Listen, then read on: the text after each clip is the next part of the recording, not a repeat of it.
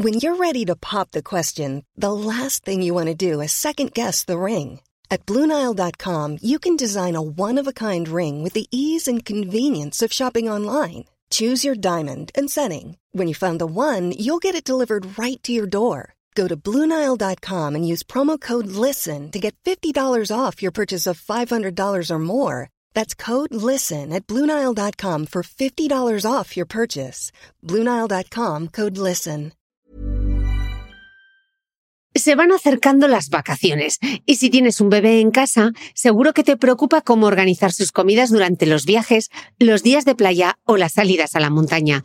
Una opción cómoda y muy socorrida son los potitos de Nutriben, porque saben cuánto te preocupa dar a tu bebé tarritos nutritivos y con todas las garantías. Los potitos se preparan aquí en España con los mejores ingredientes, como frutas, verduras, carnes o pescados, y solo emplean aceite de oliva virgen extra. Esos ingredientes tal cual se trituran, cocinan y se envasan al vacío para su correcta conservación. Y ya sabes que igual de importantes son los ingredientes que lleva un alimento como los que no lleva. Los potitos de Nutriben son tarritos que no contienen sal, azúcares añadidos, almidón, colorantes, conservantes, gluten o aceite de palma. Recuerda que los únicos potitos son de Nutriben. Gracias a Nutriben y a su marca Potitos por apoyar los buenos contenidos en este podcast.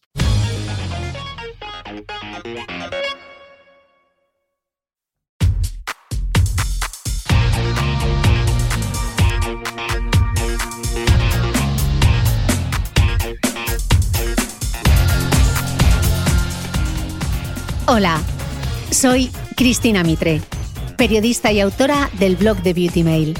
Bienvenido a este nuevo episodio de mi podcast, un espacio semanal en el que entrevisto a grandes expertos de la salud y el bienestar para que aprendamos juntos a vivir mejor.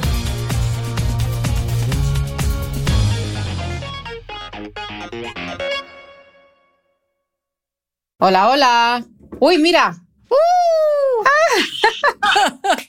Por fin. Por fin. Por Nos fin. ha costado un poco, pero lo hemos logrado. Lo hemos conseguido. Estoy aquí en un despacho de la tele, me he encerrado, así que espero que no pase nada y tenga que salir corriendo. Estas cosas de última hora. Pues nada, desde Informativos Telecinco, aquí estamos en Dubai, tú en el polígono de Fuencarral. Oye, mira, espera que te voy a enseñar. Os voy a enseñar para todos los que estáis. A ver, que giro la cámara. Mirad, ve, este es el pasillo por el que entran los de Gran Hermano cuando, cuando los finales de las galas y hacen las pruebas. ¿Lo veis? Este es el Todo pasillo- glamour. el pasillo del plató número 6, la entrada. Aquello del fondo es el comedor de la tele. Este es el edificio ejecutivo y de informativos. Y por aquí eh, lo recordaréis muchos porque es eh, por donde, donde entran los de Gran Hermano. Al otro lado está el parking donde eh, aterriza el helicóptero y por aquí hacen las pruebas también de supervivientes y todo. Y por ahí entran a la, a la gran final. Y entonces yo me he encerrado en el despacho de una compañera que me ha dejado su despacho para que pueda estar aquí con vosotros así. Y estemos tranquilitos y no estemos en medio de la redacción. Mira, ahí con mi amancio, me he puesto un vestido de Zara hoy. Bueno, ¿cómo te has puesto? Porque es que hoy he ido, a, he ido a Sálvame. Ah, Me he puesto un vestido de Zara porque estoy en plena mudanza y todavía no he llegado a la caja de mi ropa. bueno, estás muy guapa. ¿Qué tal? Con el labio rojo, ¿Qué de, además. ¿Qué de noche es ahí, por favor, Claro, es que aquí, aquí son las nueve de la noche ya. Madre mía. Como tú has enseñado la tele, Sí. yo voy a impresionar a la audiencia Ah, bueno, claro, yo no puedo competir. con mis vistas. Voy, voy a competir contigo. Tú enseñas Telecinco, pero yo voy a enseñar por aquí, todos los que están conectados ahora mismo, mis vistas, porque mis vistas son bastante Claro. alucinantes. O sea, ahí tenéis el Burj Khalifa, ¿lo veis, no? Sí, qué maravilla. Así que nada. ¿No te da vértigo, Cris? ¿No te da vértigo esos, esos cristales hasta el suelo? No, la verdad, bueno, te daría más vértigo si lo vieses en directo, porque estos cristales están además volcados un poco. Entonces, No. te da sensación, cuando te acercas, te da sensación de que te precipitas porque están eh, un poco tumbados. Entonces, Así, así, ¿no? Me imagino, algo así. Así, sí, así. Entonces, la primera vez que vimos esta casa, yo decía, por encima de un 30 yo creo que no puedo, me sudaban las manos y tal. Y subimos al 54 y era como, wow. Pero claro, luego es, tan impresionante porque yo estoy eh, fregando los cacharros y estoy viendo el Burj Khalifa. Entonces digo, hombre, como Agatha Christie, que decían que Agatha Christie tenía la inspiración mientras fregaba, pues yo te digo que con esas vistas, vamos, te da la inspiración y te da todo. Hombre, madre mía, lo que habrás visto tú desde allí. Pues nada, creo que menos de lo que has visto tú. Así que vamos a entrar en materia, porque qué pedazo de libro, Delito, eh, espectacular. Llevo como 200 páginas de estos libros que quieres leer como rápido, porque necesitas saber qué es lo que va a pasar. Oye, Cris, se me está ocurriendo. ¿Te parece que, eh, no sé si quieres, ¿eh? y te meto en un jaleo, que sorteemos uno de esos ejemplares para tus seguidores? Eh, vale, lo podemos hacer yo creo que quizá a través de la newsletter. Yo creo que a través de la newsletter. De la gente que tiene suscrita. Más sencillo. No, la que tenemos en abierto, pero se tienen que ir a a micrófono cerrado y ahí luego organizamos la dinámica. Pero quedaros todos atentos porque lo sortearemos desde, desde mi newsletter que está en abierto. Quien no esté suscrito, eh, que se suscriba.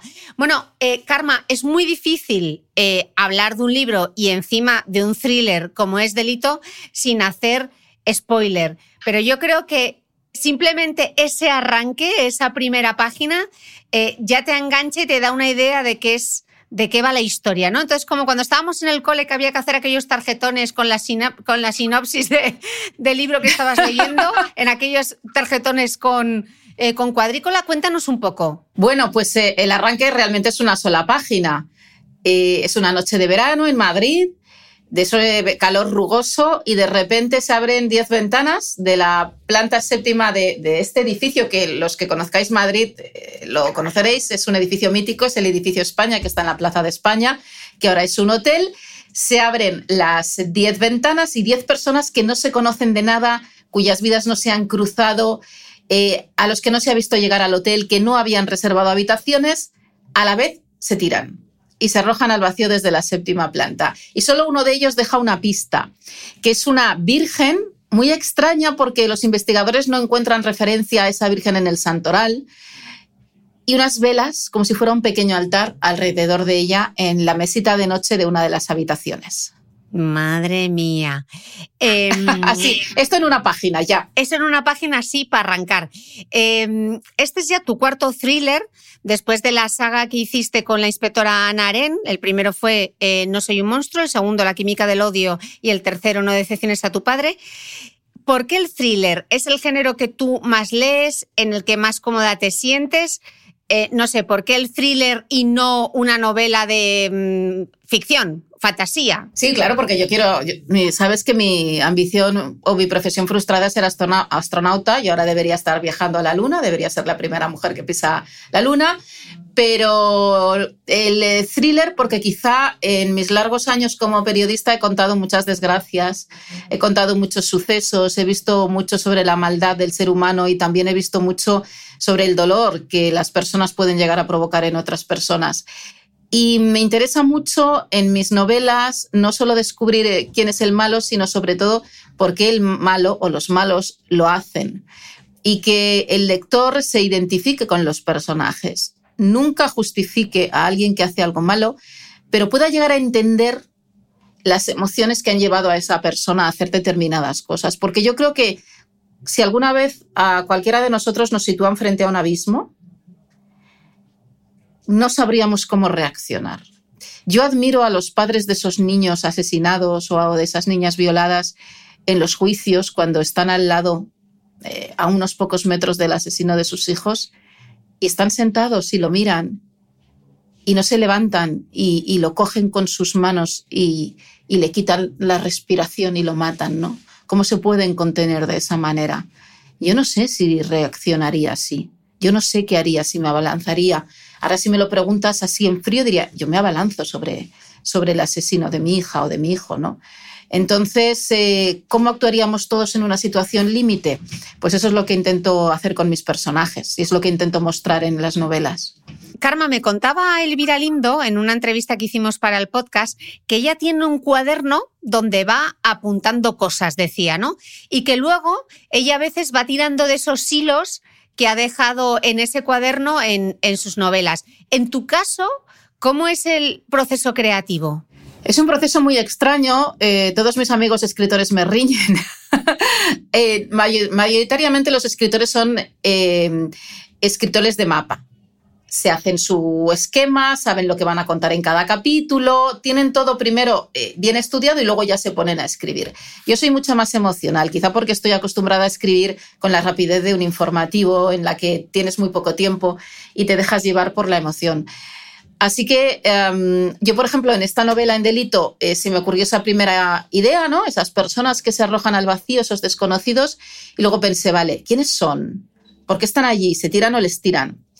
Tenía varias cosas que se habían quedado aquí en mi... Yo tengo una especie de, de caja del escritor en mi cerebro en la que voy almacenando cosas que leo, cosas que cuento en las noticias y que de repente cuando se me ocurre esa primera idea de todas las novelas, ¡pum!, empiezan a salir. Y entonces digo, para esta pregunta que me hago o para este primer supuesto que me hago, me encajan esto que leí aquí, esto que conté aquí, esta otra historia, vale. Y ahora me pongo a escribir y veo cómo los uno. Pero sí, yo más que eh, una libreta, que tengo libreta y apunto también, yo apunto eh, en, el, en las notas del iPhone, en una libreta en papel, pero sobre todo las sensaciones, los olores y, cosas que de repente he visto y que nunca sabes si te van a acabar llevando a, a hacer un personaje en la novela. Tengo aquí una caja que siempre está pensando en esto para el libro, esto para, como un saco, esto para el libro, esto para otro, un libro futuro, un libro futuro, un libro futuro. Pero eso es una caja en tu cabeza, al final es una carga mental, o sea, por ejemplo, Patri, psicóloga que ha venido mucho al podcast, ella siempre dice que hay que escribirlo para liberarte de ello, para que no tengas esa carga mental. Y en tu caso todo lo contrario, ¿no? Estás llenando esa caja continuamente de pensamientos. Claro, pero al final es como cuando mm, ves películas o series que vas llenando eh, la cabeza de lo que ves, pues eh, a mí se me, se me guardan aquí. Y es cierto que intento no hacerlo personal, pero muchas veces las cosas que ves eh, y las cosas que yo he contado ah, y sigo contando a lo largo de mi carrera en, en la tele eh, son cosas muy duras y te vas a casa llorando. Yo he llorado muchas veces, salgo de aquí y te destroza contar determinadas historias en televisión. Y lo que pasa es que cuando las metes en la caja del libro, ya pasan a otro lado. Mi marido, que es cámara, Em, siempre dice que a él, él ha ido, pues él ha estado en las matanzas de los Hutus y los Tutsis, en el genocidio, ha estado en un montón de guerras, eh, le han secuestrado, ha estado en una cárcel iraquí, ha visto lo peor del ser humano, además en primera persona. Y él, yo le digo, pero tú cómo te refugias de eso, ¿no? Cuando ves una fosa común eh, en África o o, en Europa, ¿no? En, en, las guerras, en Kosovo, por ejemplo. Y él me decía, yo me refugio en la pantalla del visor. Yo lo veo por el visor y entonces es la manera de protegerme, poner el visor entre lo que está sucediendo en la realidad y lo que me está llegando a mí emocionalmente. Y él también luego se hunde en el hotel o cuando llega a casa del viaje y le cuesta mucho procesarlo y tarda días en contarlo. Entonces es como si eh, este, esta caja en mi cabeza fuera el visor de una cámara, ¿no?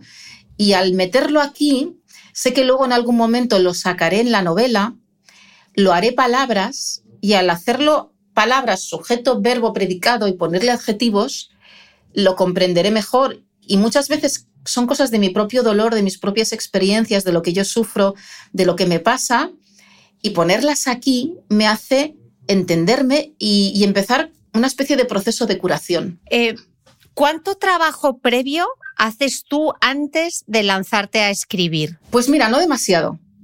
No demasiado, quizá porque es también como trabajamos los periodistas. Tú haces un trabajo previo, pero nunca sabes la noticia del día, la que va a ser. Entonces, cuando tienes la noticia, te dedicas a llamar a las fuentes, a comprenderla, a estudiarla para poder contarla bien. Entonces, como yo tampoco sé mucho lo que voy a contar en la novela, voy escribiendo y cuando llega un momento de, por ejemplo, necesito qué tipo de hilo de sutura eh, sirve para coser un cadáver. Entonces, me pongo en contacto con un forense y le pregunto, oye, ¿qué tipo de hilo de sutura sirve para coser un cadáver? Ah, bueno, pues depende. Si se ve, yo como que si se ve. Dice, hombre, claro, si va a ser un ataúd abierto y se ve la cara y tiene una herida en la cara, es un tipo de hilo de sutura. Para las partes del cuerpo que no se ven, son otro tipo de hilo de suturas. Es decir, que yo tengo esa documentación previa de, la, de mi cajita de los libros o mi saco de los libros y luego lo que voy preguntando a lo largo de la novela. Así que es cierto que en esta novela hay una parte final eh, bastante complicada que, eh, digamos, casi justificaba todo el resto del libro. Y entonces llamé a una doctora a la que le hice un reportaje para Mujeres al Poder, Ana Zapatero, que es intensivista en el Hospital del Mar de Barcelona y es la coordinadora de trasplantes, es una mujer maravillosa. Y la llamé y le dije, oye Ana, mira, estoy escribiendo, no me conoces mucho porque hemos estado juntas tres días solo, estoy escribiendo una nueva novela y se me ha ocurrido esto. Eh, ¿Qué probabilidades médicas hay de que esto fuera, sea verdad y cómo podríamos hacerlo realidad? Y entonces oigo un silencio al otro lado del teléfono y me dice, tú estás un poco mal de la cabeza, ¿no? Y yo digo, un poco, solo un poco, Ana. Me dice, ostras, ¿te puedes creer que en todos mis años de profesión no había pensado nunca en que eso pudiera ser posible, aunque alguien le hiciera eso a un ser humano?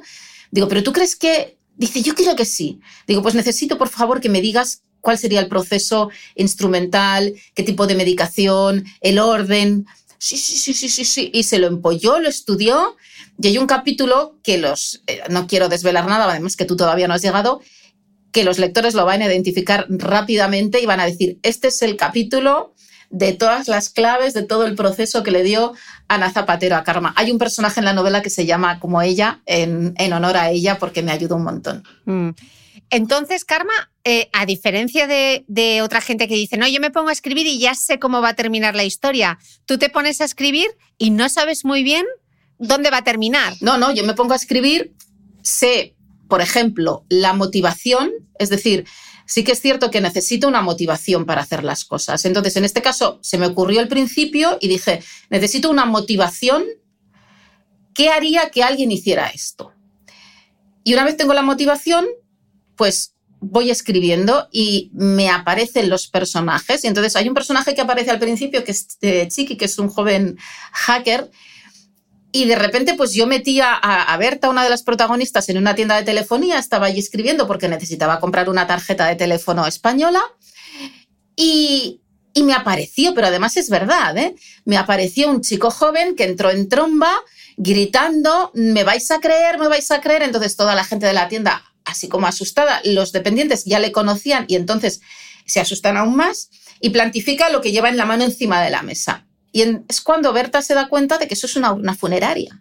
Entonces abre la urna y dice, voy a tener que tiraros las cenizas de mi padre muerto para que creáis que está muerto y le deis de baja la línea de una maldita vez. Y eso se me ocurrió así, de sopetón, escribiéndolo. Si ese día no hubiera escrito, igual sí que no existiría o sería de otra manera. Mm, a mí me fascina escribir porque como no sé lo que va a pasar, tengo la ansia viva esta de a ver qué pasa en la siguiente página. Y suerte que mi madre, eh, yo no sé si tú lo hiciste, pero cuando yo era joven, yo soy algo mayor que tú, eh, esos cursos de mecanografía con las Olivetis que te dejaban los dedos destrozados, eh, mm, me apuntó, me pagó un curso de mecanografía y escribo con los 10 dedos y escribo mm, no tan rápido como pienso, pero sí muy rápido. Vale, entonces, igual que tú hablaste em, para saber cómo era el tipo de sutura, hablaste con el experto. Para saber cómo trabaja un hacker, hablaste con un hacker. Sí.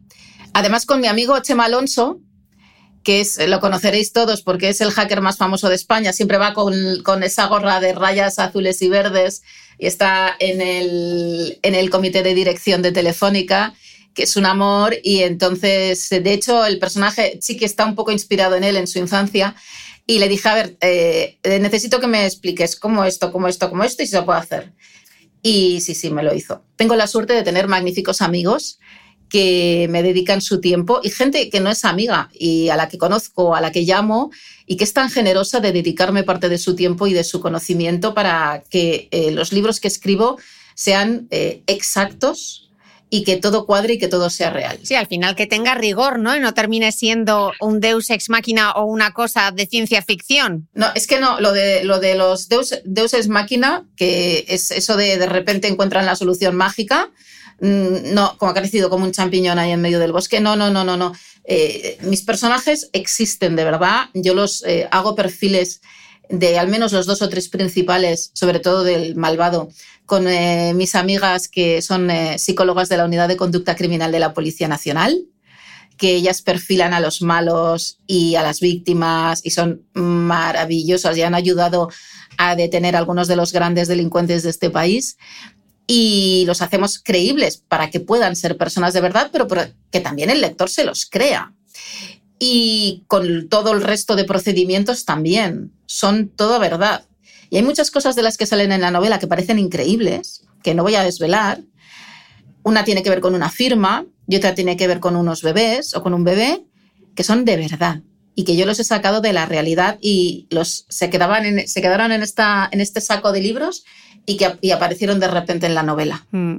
Bueno, una de las preguntas que te tenía preparada es que muchas veces decimos que la realidad supera a la ficción y tú que has pasado tantos años trabajando en informativos, ¿lo crees a pies juntillas o tu cabeza puede ser aún más perversa que la actualidad de los sucesos? La realidad supera siempre a la ficción.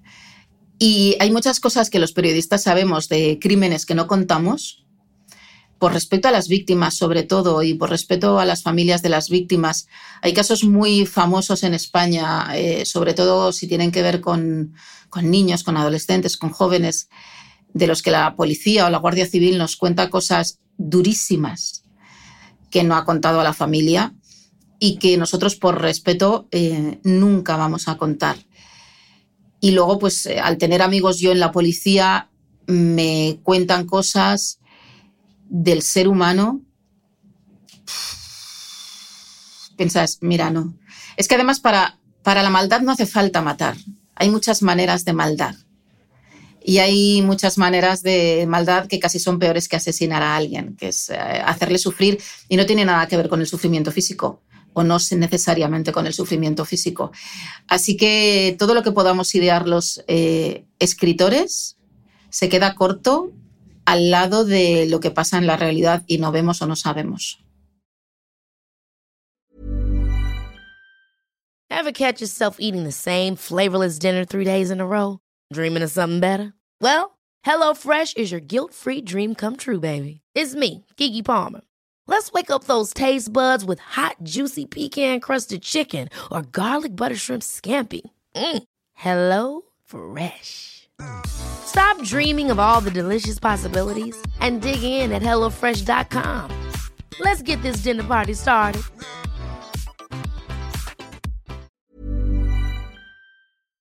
¿Sabías que los bebés son capaces de autorregularse y comer lo que necesitan? Hasta el primer año, la leche ha de ser su alimento principal, bien sea lactancia materna o artificial, y poco a poco podrán ir probando diferentes texturas y alimentos. Ahora, con buena temperatura, a todos nos gusta salir más de casa, y en verano pasamos mucho tiempo fuera, en la playa, la montaña o recorriendo el mundo. Si tienes un bebé que ya ha empezado con la alimentación complementaria, para esos momentos puedes contar con los diferentes tarritos que ofrece Potitos. Hay recetas para bebés desde 4 y 6 meses y solo llevan ingredientes como frutas, verduras, carnes o pescados que se trituran y se envasan tal cual. Los potitos de Nutrivel son tarritos seguros, fáciles de conservar y transportar, ya que no necesitan refrigeración, tan solo mantenerse en un lugar fresco. Se calientan en microondas o al baño María, sin conservantes ni azúcares añadidos. Gracias a Nutriben y a su marca Potitos por ser nuestro mecenas del mes.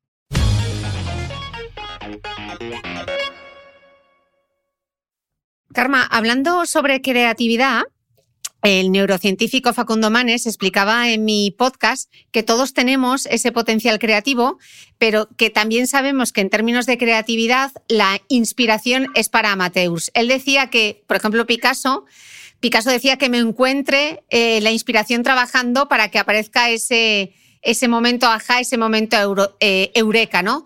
Pero para todo eso tiene que haber como ciertos procesos previos. Y ese primer proceso es la preparación. Eso requiere de años. Y el otro proceso, él habla de la incubación, que es pensar en un dilema, semanas, horas, días, estar con esa idea ahí trabajándola en la cabeza. Dice que la preparación y la incubación son siempre necesarias, pero no suficientes para que aparezca ese momento eureka. ¿Tú cómo vives todo ese proceso de incubación, de preparación y cuándo sueles experimentar ese momento de ajá, ese momento eureka, lo tengo? Pues mira, diríamos que el, saquito de las novelas es todo el proceso de incubación eh, todo lo que veo, todo lo que me pregunto. Yo me, estoy constantemente haciéndome preguntas cuando voy por la calle, ¿y esto por qué? ¿Y esto qué tal? ¿Y esto qué no sé qué?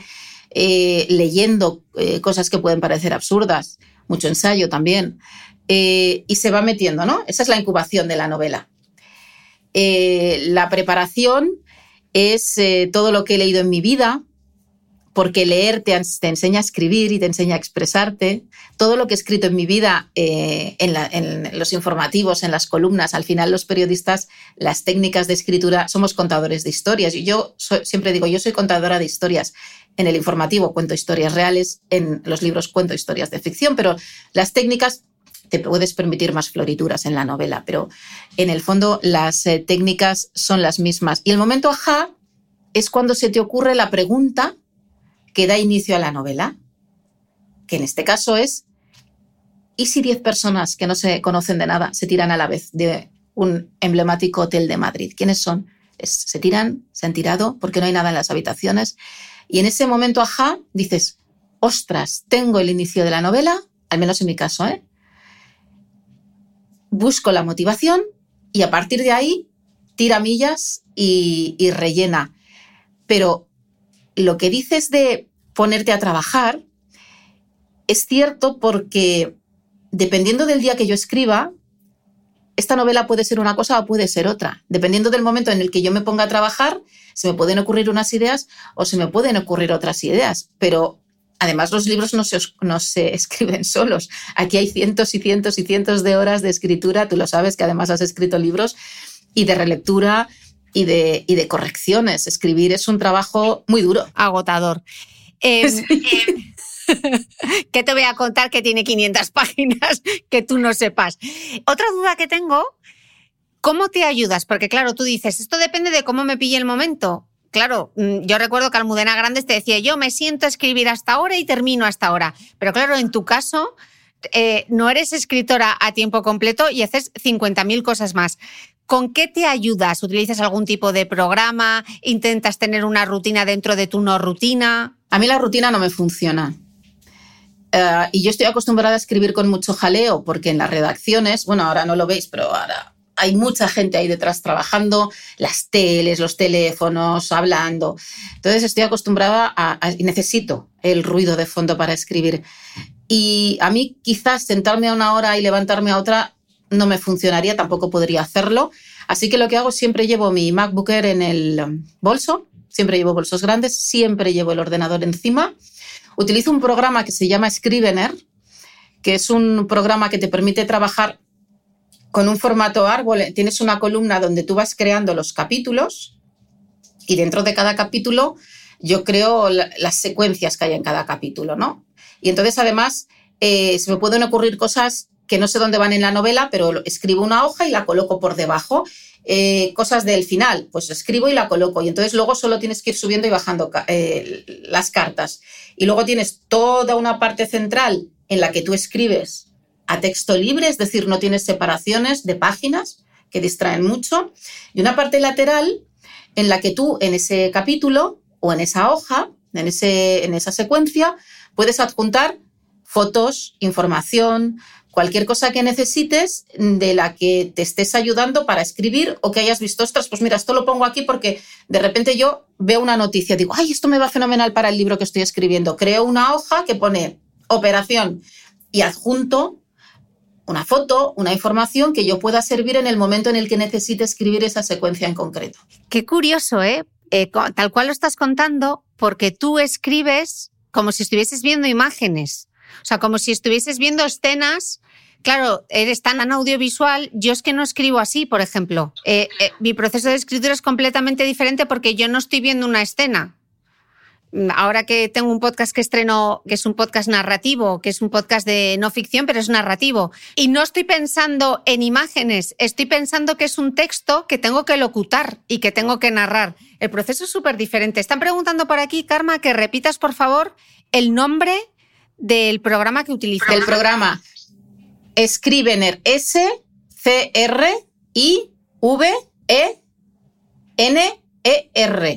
Scrivener, pero sin la E al principio. Ok, apuntado queda. Me, ha quedado preguntarte en ese momento ajá, ese momento eureka que tú tuviste con esa primera escena, que es lo que te da la motivación para empezar a escribir. ¿Recuerdas en qué momento fue? sí. Pues mira, el baño. Eh, en este caso, me había ido a cenar con mis amigas psicólogas y, me encontraba un poco mal de la tripa y volví a casa. Yo vivo fuera de Madrid, en un pueblo a las afueras de Madrid, en un taxi.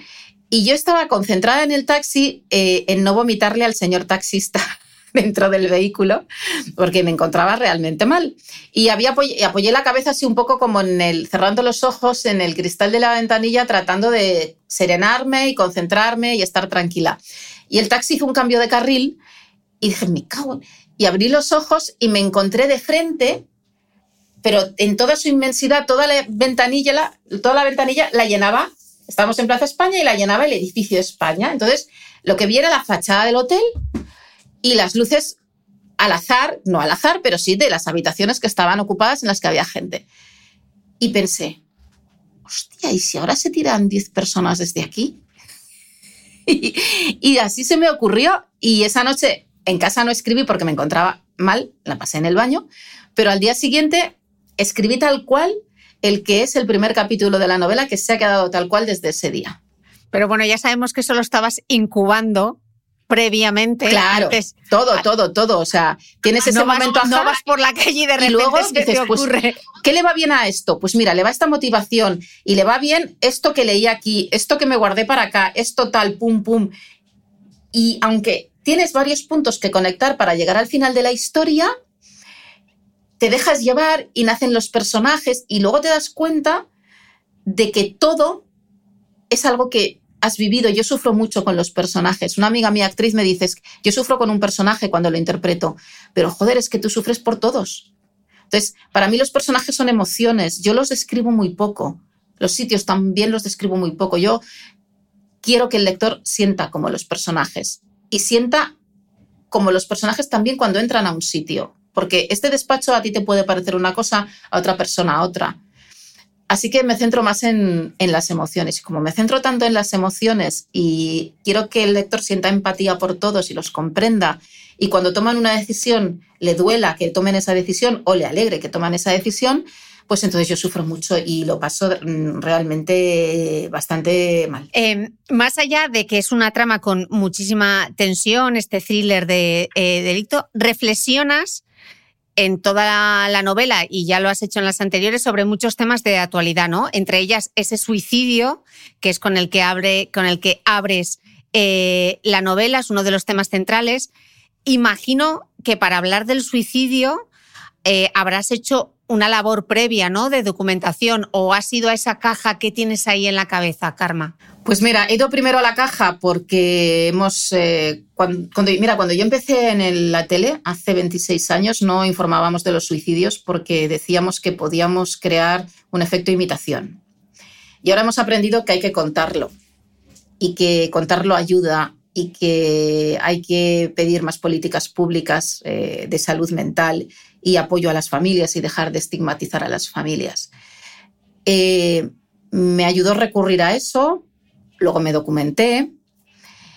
Y luego fue muy duro porque una amiga mía, desde el principio de, llegar yo a Madrid hace más de 20 años, a la que hacía dos o tres años que no veía, me llamó por una historia cuando yo estaba empezando a escribir la novela y me contó que su, su sobrina, ella no tiene hijas, que su sobrina se acababa de tirar por la ventana de casa que ella estaba, había tenido una depresión muy grande, que la estaban cuidando, que no la dejaban sola y que una noche su madre dormía con ella, fue al baño y cuando volvió del baño se encontró la cama vacía.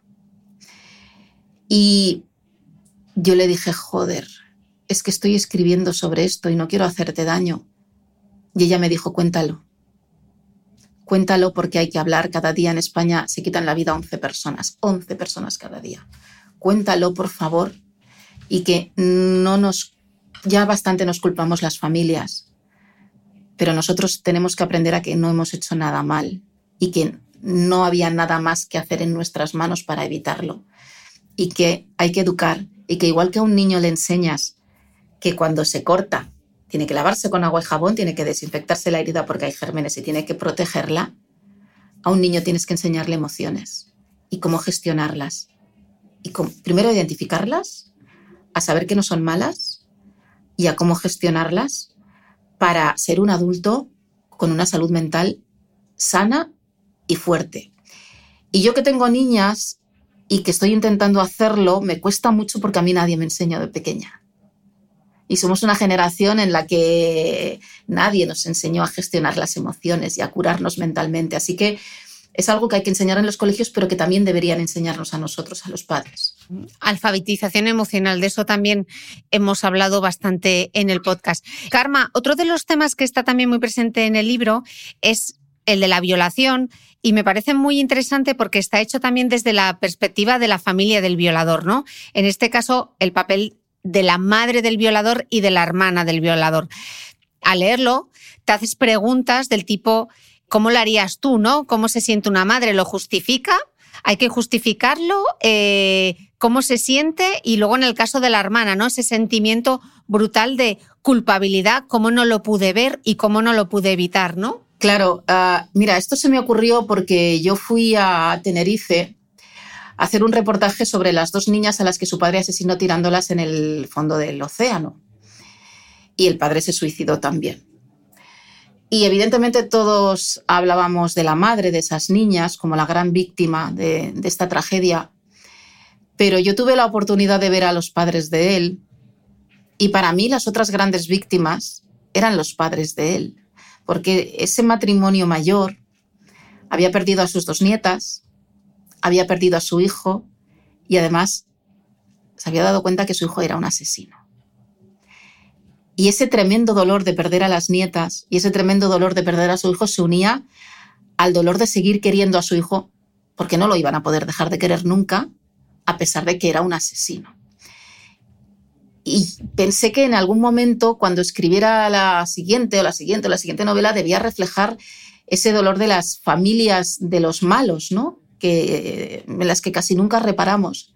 Y entonces, efectivamente, en la novela está la madre de, de un violador múltiple y hay un momento en el que cuando a él le detienen, ella se echa al suelo, le plantan todas las pruebas en la cara, su hija le planta todas las pruebas en la cara y la madre se sale llorando y dice, ¿qué quieres que haga? Es mi hijo, le voy a querer siempre y le voy a cuidar siempre, no voy a poder dejar de quererle. Y siempre voy a pensar que es inocente, aunque sepa que no lo sea. Y olvidamos mucho el dolor de esas personas y están ahí, también sufren. ¿Y en el caso de la hermana? Claro, en el caso de la hermana, en el caso de Berta, Berta eh, es otra de las protagonistas de la novela. Berta desaparece, es una periodista de sucesos muy famosa que desaparece 11 años atrás, a la que se sigue buscando, nadie sabe dónde está, eh, se marchó un día de repente, la secuestraron o la mataron, nadie lo sabe. Y aparece en la novela justo el, día después de, este suicidio, aparente suicidio colectivo.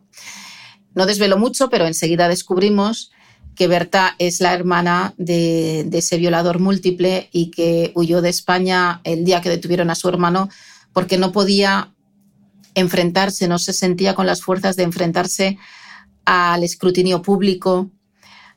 ella dice, yo siempre ponía el micrófono y ahora me iban a poner el micrófono a mí. Eh, y a la duda de si ella, que era periodista de sucesos y había entrevistado a multitud de violadas, violadores, tal, no lo había visto y había protegido a su hermano, ¿no? Como no se había dado cuenta de que su hermano era un violador. Y entonces Berta opta por el otro camino, por marcharse, pero siempre le ha quedado esa culpa encima, siempre ha cargado con esa culpa encima y cuando la conocemos al principio de la novela es porque lleva la carga, ¿no? Y ha vuelto a Madrid, ha regresado a Madrid, eh, contamos un poco de su pasado y ha regresado para intentar arreglar las cosas. Hablábamos antes de los medios y tú que mm, tienes eh, esa carrera súper dilatada en, los informativos, tú también reflexionas un poco en la novela en el papel que tienen los medios a la hora de contar esos sucesos, ¿no? Las exclusivas, el papel de las fuentes, los dónde están los límites de, de la información. Y esto me lleva a recordar, Karma, también un caso súper mediático eh, que creo que todos tenemos en nuestro recuerdo, y es el de la cobertura del asesinato de las niñas de Alcácer, ¿no? Cómo ese, ese crimen y sobre todo la, cobertura que se le dio, que fue la primera vez que fue como un seguimiento en directo, ¿no? No había ni siquiera redes sociales y desdibujó un poco las líneas y marcó un hito, a nuestro pesar, en cómo se cubrían este tipo de, sucesos. ¿Cómo lo recuerdas tú? Pues yo estaba en la facultad estudiando cuando ocurrió el caso Alcácer. Eh, recordaréis los que sois más jóvenes, quizá, ¿no? El asesinato, desaparecieron tres niñas jóvenes en Valencia y se pensó que habían huido y a los tres meses, cuatro meses se encontraron sus cadáveres en una, enterrados en la montaña. Les habían hecho, cuando os digo que los periodistas nos callamos muchas cosas, la terrible tortura y sufrimiento que sufrieron esas tres niñas, esas tres adolescentes, eh, no se puede, es que es horroroso. Entonces, la noche en la en el que las encuentran, porque esos padres habían ido por todos los programas, eh, esos meses ¿no? de búsqueda de las niñas, pensando que habían huido, preguntando si alguien sabía algo, habían recorrido los programas de todas las cadenas de televisión, pues la noche en que las encuentran, eh, una periodista monta un programa en directo en el pueblo, en el teatro, y los padres que se acaban de enterar que sus hijas están muertas, estaban como en un semicírculo en el escenario del teatro llorando, destrozados, derrumbados, medicados hasta arriba en directo en televisión. Y eso sí que es cierto que fue un, un antes y un después en el periodismo. Eso quería creer yo. Pero no de esa manera.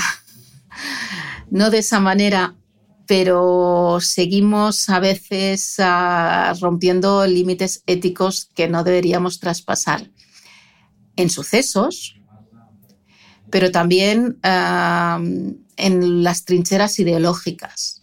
Yo lo digo en la novela, muchas veces eh, convertimos lo que debería ser un debate informativo en un debate de trincheras y los periodistas se meten en su trinchera ideológica cuando no debería ser así. Y lo que estamos haciendo es tirar piedras sobre, sobre nuestra profesión. Y a los lectores les gusta mucho que yo cuente los intrínculis de la tele, lo que pasa detrás, cómo se gestan los programas, las exclusivas, eh, los piques ¿no? entre presentadores, entre redactores.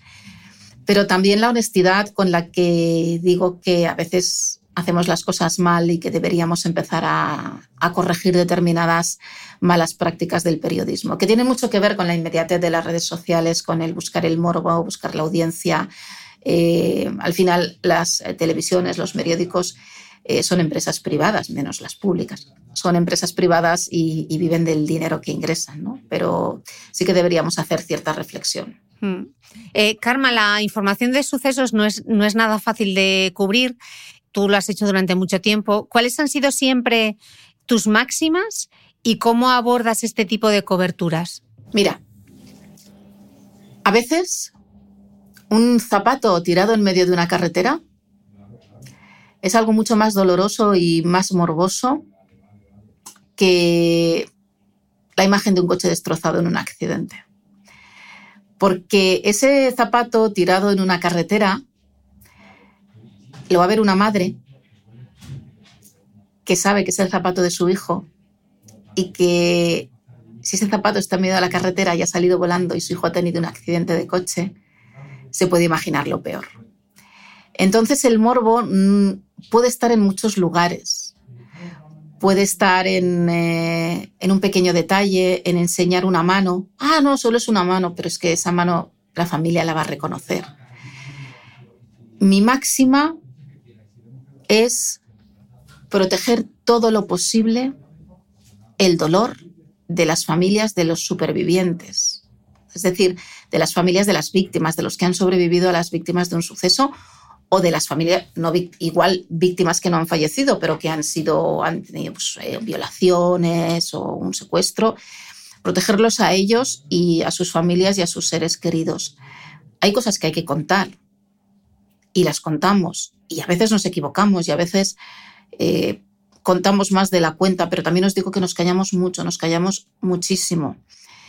Y para mí la línea roja es, eh, yo cuando estuve en Tenerife, volvemos al caso del que hablábamos antes de las dos niñas asesinadas por su padre, me negué a grabar y lo podíamos haber hecho porque estaban allí sin su permiso a los padres del asesino. Me negué a grabarlos, me negué, yo fui a hablar con ellos sin cámaras. Yo no iba a saltarles con la cámara, solo fui a darles el pésame, a decirles que ellos eran víctimas y les di mi teléfono y les dije, estoy aquí si algún día quieren hablar.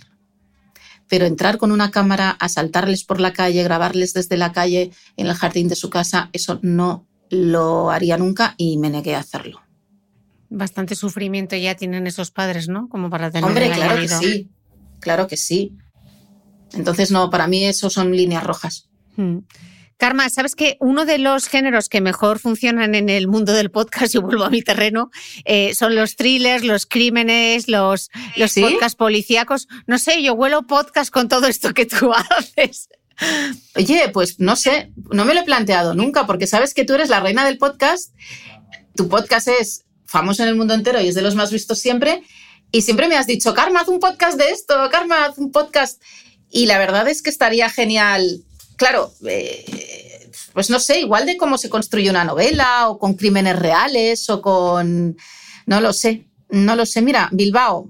Estuve ayer en Bilbao, estuve ayer en Bilbao. No lo presenté, hice medios, pero lo iré a presentar, os lo prometo. No, yo me refiero a un podcast tipo un podcast de ficción, o sea, ni siquiera cómo se hizo la novela, sino que sea una novela pensada, igual que tú piensas en fotogramas, en secuencias, Sí, pensar en una novela para podcast. O sea, un podcast que sea un thriller o una novela policíaca.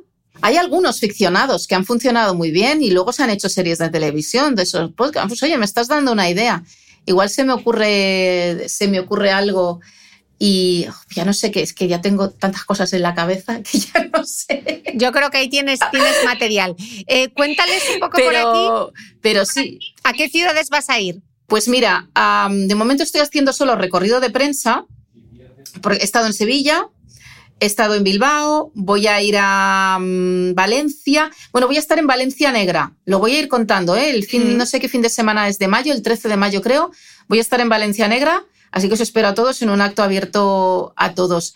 Voy a ir a Santiago, pero eso es solo prensa. Estoy el fin de semana en San Jordi, en Barcelona. Tenéis en mis redes todas las firmas de San Jordi. Y yo lo que estoy deseando es poder hacer clubes de lectura con todos vosotros en, los sitios, que leáis la novela, porque ¿sabéis qué pasa? Que es que no se puede contar nada de la novela, porque si os contamos os destrozamos. Es una novela que está llena de sorpresas de principio a final. Cada capítulo, cada secuencia te sorprende. Y me encantaría poder hacer clubes de lectura con gente que ya se la ha leído, porque os podría contar tantas cosas y tendréis tantas ganas de, de compartir conmigo todo lo que hay dentro de Delito, que yo os prometo que dentro de unos meses, si queréis, cuando ya, bueno, le está yendo como un tiro en ventas, estoy súper contenta, las críticas son maravillosas. ¿Os habéis enamorado todos de Santi, del prota? Bueno, no sabes, Cristina, las, eh, los mensajes que estoy recibiendo de Santi, de la gente que lo lee, de los periodistas. O sea, hemos creado un mito, Santi Munarriz, que es maravilloso. Y, bueno, pues eh, podemos hacer una gira de clubes de lectura. Venga, id contándome vosotros eh, conforme lo vayáis leyendo y yo monto, ah, puedes enseñar el libro, y yo monto una gira de clubes de lectura con todos vosotros. Hacemos también algunos virtuales, así que os iré avisando de los clubes de lectura virtuales y, y contamos los secretos de delito que no se pueden contar. Pues nada, pues si te parece, haremos un sorteo de uno de los libros dedicado por ti a, a todos los que estén suscritos a la newsletter a micrófono cerrado. Lo anunciamos eh, si me da tiempo este domingo y si no, lo haremos para, para el domingo siguiente, eh, cuando publiquemos esto, que probablemente lo vamos a hacer también en formato podcast. Así que, Karma, millones de gracias por contarnos tanto y tantas cosas interesantes sobre delitos, sobre el proceso creativo, de cómo escribes. Gracias por ser tan generosa. Un placer charlar contigo. Gracias a ti, amiga. La generosa eres tú, ya lo sabes. Karma, millones de gracias y a vosotros también muchísimas gracias por conectaros. Nos vemos a la próxima. Chao. Adiós, chao.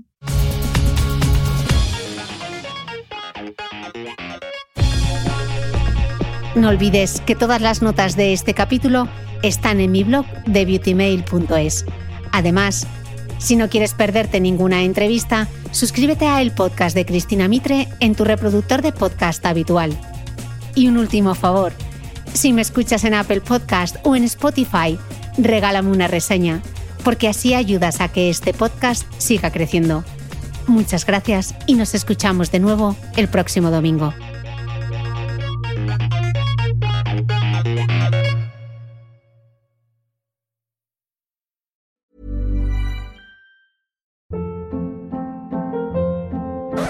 Hold up. What was that? Boring. No flavor. That was as bad as those leftovers you ate all week. Kiki Palmer here, and it's time to say hello to something fresh and guilt-free. Hello Fresh. Jazz up dinner with pecan-crusted chicken or garlic butter shrimp scampi. Now that's music to my mouth. Hello Fresh. Let's get this dinner party started. Discover all the delicious possibilities at hellofresh.com.